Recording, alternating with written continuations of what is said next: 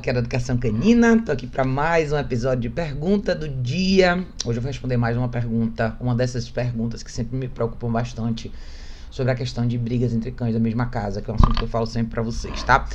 Mas antes de responder a pergunta, eu quero lembrar vocês o seguinte: ah, esse ano a gente ainda tem mais dois cursos pelo Endog, tá?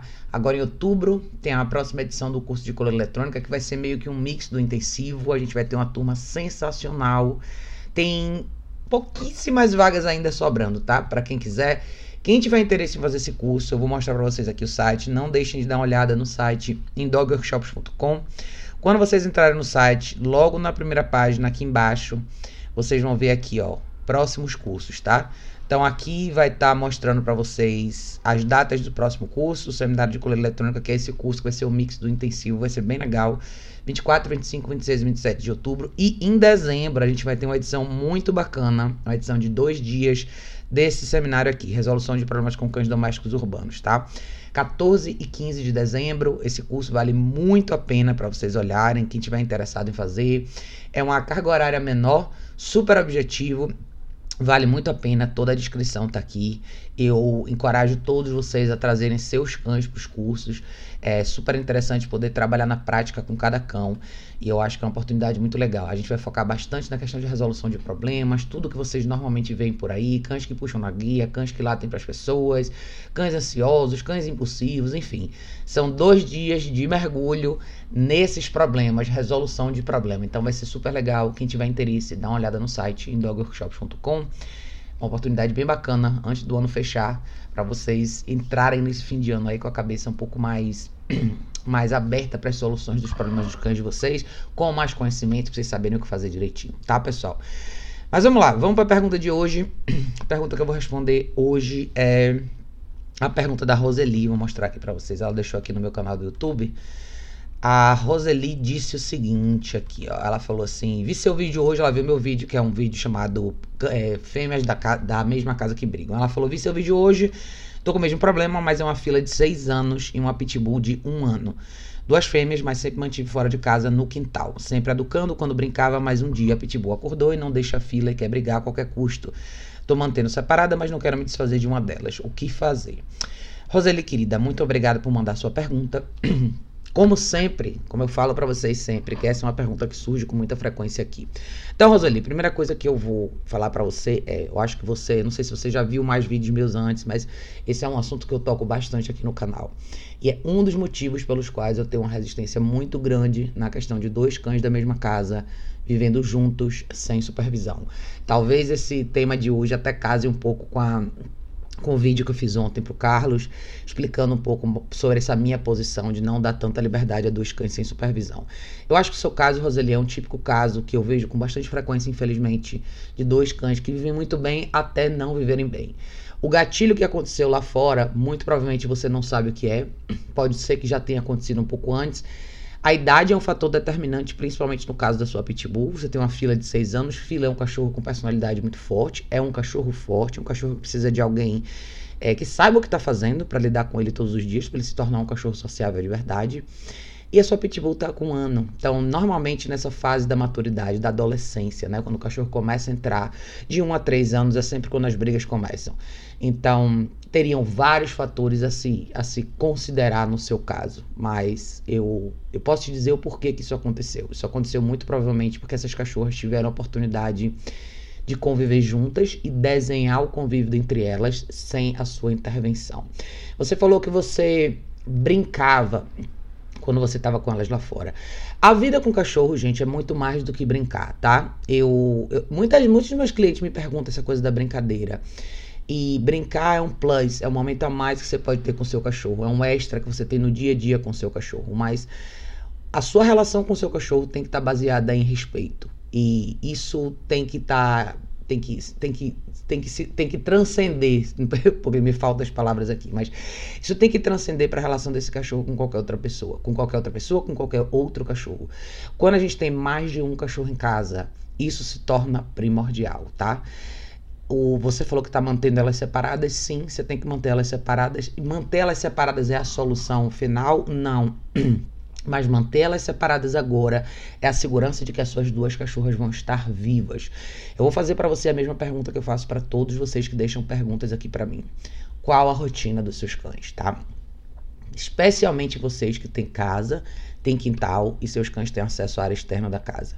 Muita gente ainda tem essa, esse pensamento de que porque eu tenho um quintal grande, porque eu tenho um espaço legal, isso é o suficiente para o meu cachorro e isso simplesmente não é verdade, tá? Cães que não têm uma rotina bem planejada. Quando eu falo de rotina estruturada, é rotina planejada. É você planejar o dia do seu cachorro para que o seu cachorro tenha um dia produtivo e que quando ele chega em casa, quando termine esse dia, essas atividades que você desenha para ele, ele possa descansar.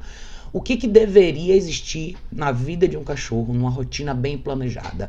Deveria existir caminhada diária, uma caminhada bem planejada também, onde o seu cachorro aprenda a andar do seu lado, ignorar as outras pessoas, ignorar os outros cães, ignorar as distrações, se manter focado em você, de forma educada e tranquila e fazer uma caminhada bacana com você de acordo com o seu cachorro, a resistência física do seu cachorro, a saúde do seu cachorro. Você vai definir o quão longa será essa caminhada e o quanto ela vai durar. Então não é o quão longa a caminhada é, o quão rápido você anda, é o quão produtiva essa caminhada é.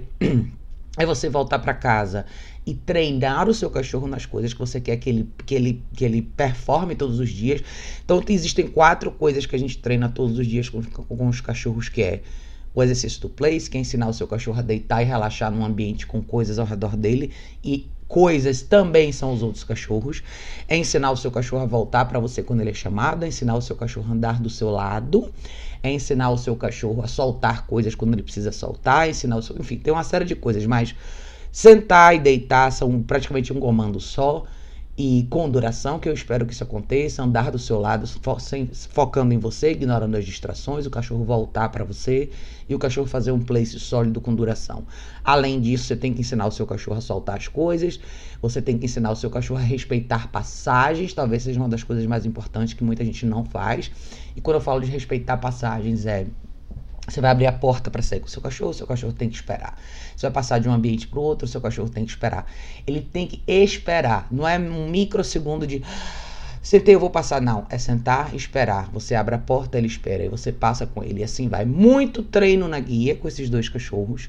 Um espaço reservado para os cães descansarem. Se você um fila, provavelmente você vai ter que ter um canil de alvenaria bem feito. Seu pitbull, você poderia ter uma caixa de transporte legal ou um canil também menos liberdade, mais planejamento e uma vida mais bem desenhada, tá? Você provavelmente vai estar num gap aí onde o seu fila, a sua fila é uma cachorra mais pesada, então ela vai ter menos resistência física que a sua pitbull, então provavelmente você teria que achar um meio termo nessas caminhadas ou sair com as duas separadas. Tudo isso que eu estou explicando para você requer tempo, energia e dedicação da sua parte, tá? Cães que brigam não são irrecuperáveis. Cães brigam porque falta um elemento de planejamento, falta uma presença de liderança e falta uma relação estabelecida de respeito. Dá para se reverter? Dá. Mas eu absolutamente recomendo você buscar ajuda profissional. E quando você buscar ajuda profissional presencial, não é muito importante você ter mais ou menos uma base do que você vai ter que encontrar nesse profissional. Alguém que saiba trabalhar com os equipamentos certos, alguém que saiba fazer um bom condicionamento de focinheira, alguém que saiba usar um, uma prong collar, uma, uma legal do jeito certo, que te ensine de verdade a como manusear e gerenciar esses cães. Se você não fizer, se você não tiver habilidade de fazer tudo isso, você vai ter que viver uma vida com esses cães separados. E isso é uma responsabilidade que às vezes a gente assume por a gente ter falhado durante o processo ou por a gente não saber aplicar uma solução, tá? Eu chamo bastante atenção nesses casos porque todos eles vêm do mesmo lugar. E assim, eu não tô sendo dura demais com você não, tá, Roseli? Eu falo isso em todos os vídeos que eu faço aqui, porque tem o seu caso e tem o de mais milhares de outras pessoas. E eu sei que todos vocês têm bom coração, vocês trazem um segundo cachorro para casa porque por alguma razão vocês acham que é tranquilo, que nada vai dar errado. Infelizmente as coisas dão mais errado do que a gente imagina. Cães são predadores, eles são animais que resolvem as coisas por instinto. Existe instabilidade, eles vão destruir. Existe uma, necessidade de estabelecer hierarquia que as pessoas querem desconsiderar hoje em dia, que não é real. Cachorro na fase de adolescência e maturidade, ele vai e, e entrada de maturidade, ele vai desafiar o outro membro da casa se a oportunidade surgir. Então, novamente eu volto para a ideia. Cachorros juntos, sem supervisão, podem dar errado. E na maioria das vezes dá, tá?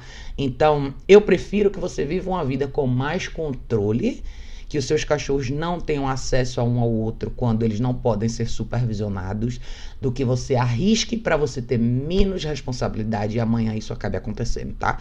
Para você, Roseli, eu assim, eu tô falando tudo isso para todos vocês que assistem meu canal. Eu sei que eu bato tanto nessa tecla, eu faço questão de responder as perguntas aqui para vocês verem que eu não tô falando isso aleatoriamente só porque eu sou uma pessoa pessimista, não.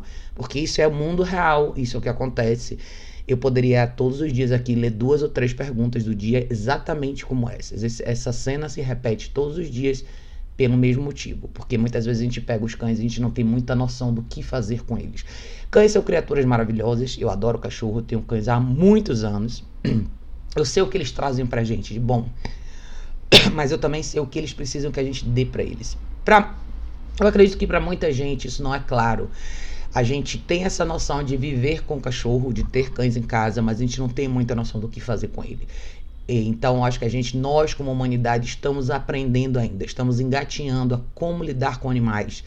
A gente acaba deixando o nosso lado emocional falar mais alto, a gente vê aquele animal bonito, aquela coisa majestosa, e a gente imagina que estar na presença de uma coisa selvagem é maravilhoso mas existe muito da gente que tem que se doar nessa equação, tá? Então, Roseli, para você, para todos vocês, tá, gente? Vocês têm dois cães da mesma casa que brigam. Sejam fêmeas, sejam machos, filhote com mais velho. Tem, tem, tem milhares de variáveis, mas a questão é quando você criou um, quando existe um conflito e os cães não podem mais se ver, ou eles se veem em dois, três minutos a briga acontece, alguma coisa está errada no contexto. E eu posso arriscar que na maioria desses casos o que falta é uma presença de liderança. O que, que eu quero dizer com a presença de liderança? tem que existir um elemento nessa equação, que é você, que tem que ser a pessoa que tem a palavra final de qualquer atitude, em cima de qualquer atitude que seu cachorro vai tomar. Isso é liderança, tá? É quando o cachorro te respeita, você entra no ambiente, todo o resto fica secundário a não ser você, tá? Então, se você falar não, é não, é você ter uma relação com seu cachorro onde você sabe motivar o seu cachorro para as coisas certas e você sabe corrigir o seu cachorro para as coisas erradas. Eu acho que muita gente cai nessa situação que você tá hoje porque você provavelmente nunca aprendeu a corrigir os seus cachorros do jeito certo, tá? E, de novo, eu tô falando para você porque eu sei que você tá buscando ajuda e isso é excelente. Então, eu tô deixando claro isso para você porque que seja aonde você buscar uma ajuda presencial, você vai ter que conversar com um profissional sobre isso e um profissional que vai ter que te explicar como fazer isso, como materializar isso na sua vida, tá? É, é um trabalho é, mais denso, é um trabalho que você vai ter que reconstruir aos poucos a relação dessas cachorras, mas você não pode focar só no que você quer corrigir ou pensar em corrigir sua pitbull no momento que ela for atacar sua fila. Você tem que pensar em reconstruir um planejamento de vida para esses dois cachorros ficarem na sua vida, tá? Porque não é só aquele momento, é a vida dessas cachorras que está em jogo. É a rotina delas que vai fazer toda a diferença, tá? Quintal, gente, é um espaço maravilhoso para treinar, é um espaço maravilhoso que eventualmente seus cães podem ter um pouco mais de momento de recreação, de liberdade, mas isso não pode resumir a vida do cachorro, tá? O fato de você, não importa se você tem um quintal de 30 metros ou de 1.500 metros quadrados, ainda assim você está falando num universo muito pequeno e ainda assim, o seu cachorro precisa de todo o resto, de todas as experiências do mundo lá fora. Ele precisa mais do que nunca de você, da sua presença no dia a dia, para ele se tornar o cachorro que você realmente quer que ele, que ele se torne, tá? Isso não é afeto, não é mais carinho, não é botar o cachorro na cama. Isso é educar o cachorro todos os dias, tá? Eu espero que eu tenha te ajudado. Eu não posso te dar uma resposta muito mais objetiva do que isso, porque eu precisaria de mais, de mais informação. Eu precisaria conhecer você, seus cachorros pessoalmente, ver como eles reagem a uma série de situações diferentes. E o que eu posso te dizer que serviria para você e para qualquer outra pessoa numa situação como essa é comece do básico. Treine o seu cachorro, as suas duas cachorras, não para ficarem bonitinhas para os olhos do público, para elas fazerem coisas que vão ser úteis na sua vida com elas para essas cachorras poderem deitar no chão da sua sala enquanto você assiste televisão, sem incomodar vocês e sem se incomodar. Para essas cachorras poderem fazer companhia para você quando você quiser sair para algum lugar.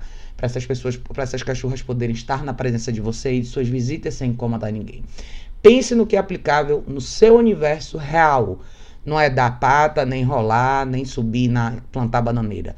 É fazer o que faz, é, é, é, praticar todos os dias o que essas cachorras vão precisar fazer para realmente fazerem parte da sua vida, tá bom? Isso vale para todos vocês, tá, pessoal? Mas é isso. Eu espero que tenha te ajudado. Se você quiser me dar mais detalhes sobre o seu caso, fique à vontade. Deixa aqui nos comentários para todos vocês que estão nessa situação também. Gente, por favor, chamem ajuda profissional. O primeiro passo é sempre separar, chamar ajuda profissional e reorganizar a rotina, tá? E aí as variáveis, as variáveis vão entrar sobre em cima das características de cada indivíduo da equação. É um trabalho denso, é um trabalho que exige muito da gente, mas ele é necessário, se você realmente quer reverter essa situação. Tá bom, gente? Mas é isso. Beijo enorme. A gente se vê em breve no próximo vídeo.